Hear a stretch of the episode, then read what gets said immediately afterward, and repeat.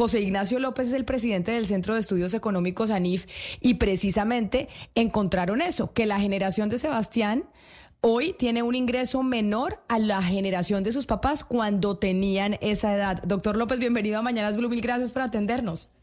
Bueno, un gusto estar con ustedes, Camila, eh, acompañándolos en esta discusión económica. Cuando yo estudiaba economía en la Universidad de los Andes, mi profesor era Juan Carlos Echeverry.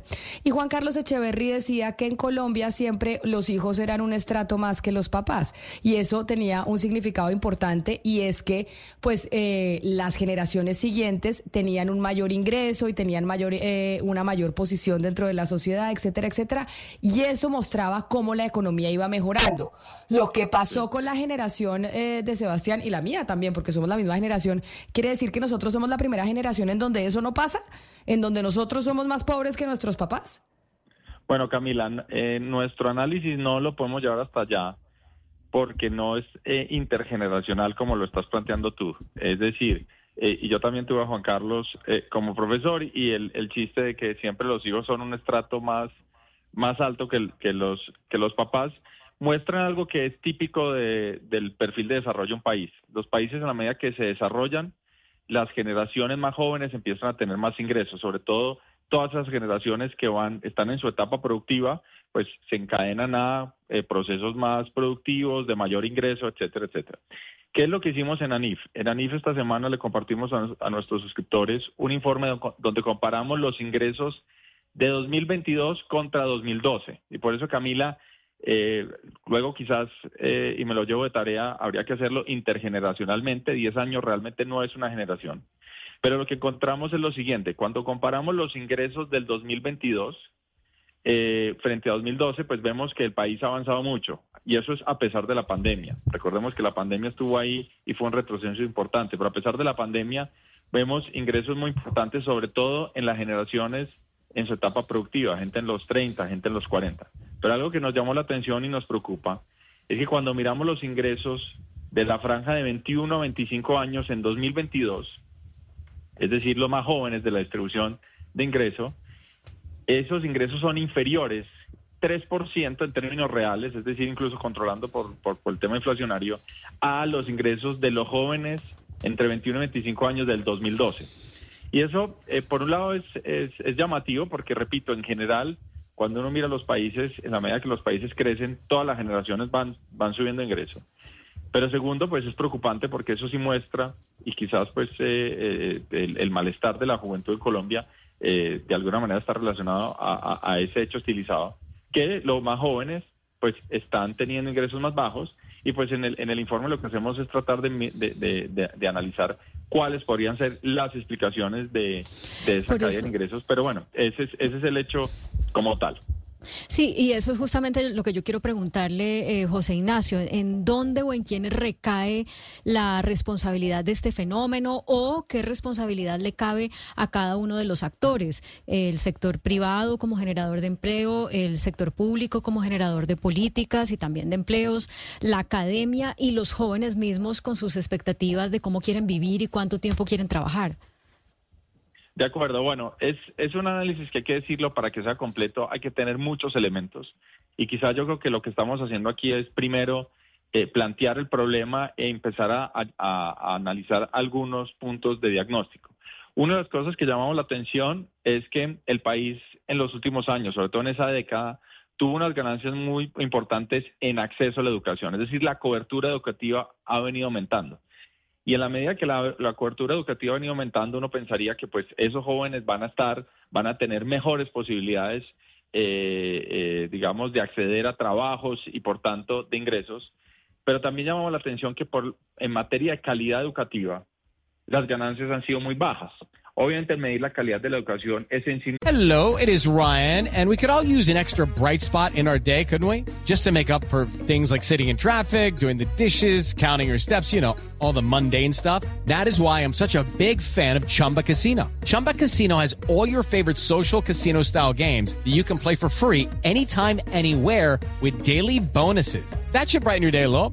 Actually, a lot. So sign up now at chumbacasino.com. That's chumbacasino.com. No purchase necessary. BGW. Void were prohibited by law. See terms and conditions 18 plus. Es un tema muy, muy, muy complejo. pero cuando miramos las eh, pruebas estandarizadas, eh, PISA, por ejemplo, que, que administra eh, la OCDE de muchos países, lo que vemos es que el país, si bien ha tenido ganancias, las ganancias son muy marginales para un periodo largo de tiempo. Entonces, un, un primer punto de preocupación es bien por mayor acceso a la educación, pero preocupante el tema de si no estamos teniendo ganancias en la calidad.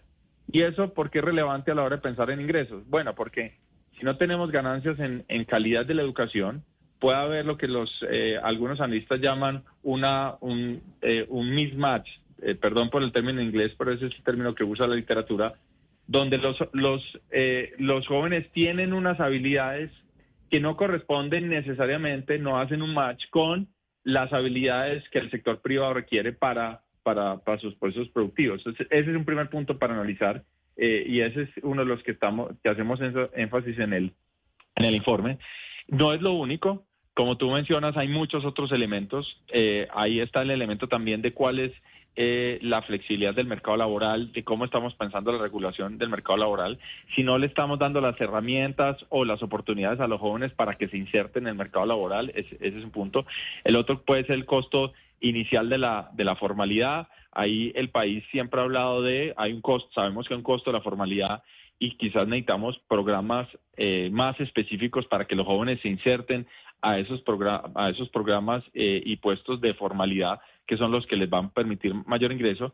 Pero repito, es una discusión que está abierta, no pretendemos eh, cerrarla, pero sí queremos llamar la atención de ese punto tan importante y es los jóvenes están teniendo ingresos reales menores que hace una década tenemos que hacer algo para solucionar esas o las oportunidades a los jóvenes para que se inserten en el mercado laboral. Ese, es un punto. El otro puede ser el costo inicial de la, de la formalidad. Ahí el país siempre ha hablado de, hay un costo, sabemos que hay un costo de la formalidad y quizás necesitamos programas eh, más específicos para que los jóvenes se inserten a esos, a esos programas eh, y puestos de formalidad que son los que les van a permitir mayor ingreso.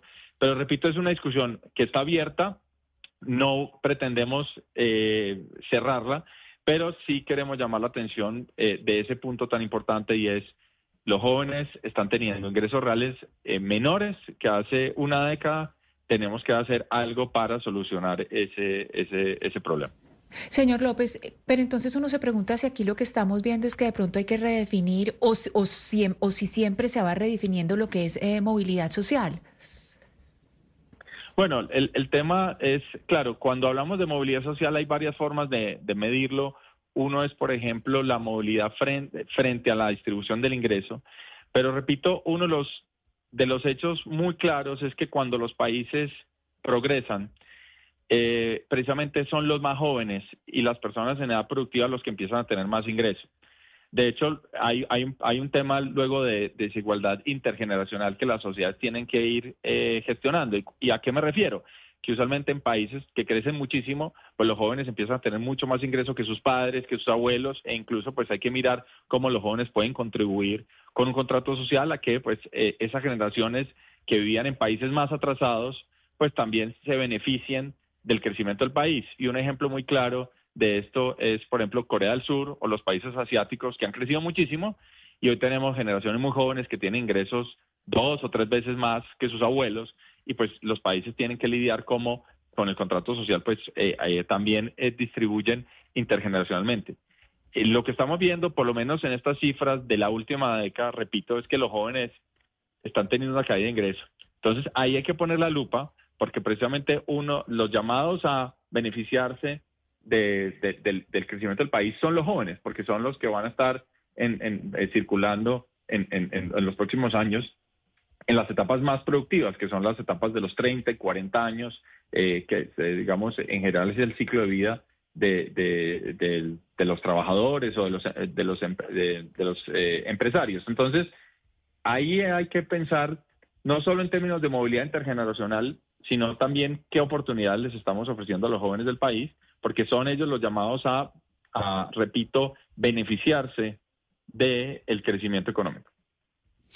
Pues doctor José Ignacio López, presidente del Centro de Estudios Económicos ANIF, esto que usted nos acaba de explicar es precisamente lo que creemos con Ana Cristina que pasa con nuestro compañero Sebastián, que es un ejemplo aquí viviente de lo que usted dice que hay que poner atención de lo que está pasando con los jóvenes. Mil gracias por estar hoy con nosotros aquí en Mañanas Blue. Bueno, un gusto y hasta la próxima. Hello, it is Ryan, and we could all use an extra bright spot in our day, couldn't we? Just to make up for things like sitting in traffic, doing the dishes, counting your steps, you know, all the mundane stuff. That is why I'm such a big fan of Chumba Casino. Chumba Casino has all your favorite social casino style games that you can play for free anytime, anywhere with daily bonuses. That should brighten your day a little. Actually, a lot. So sign up now at chumbacasino.com. That's chumbacasino.com. No purchase necessary. Group. Void were prohibited by law. See terms and conditions. 18 plus.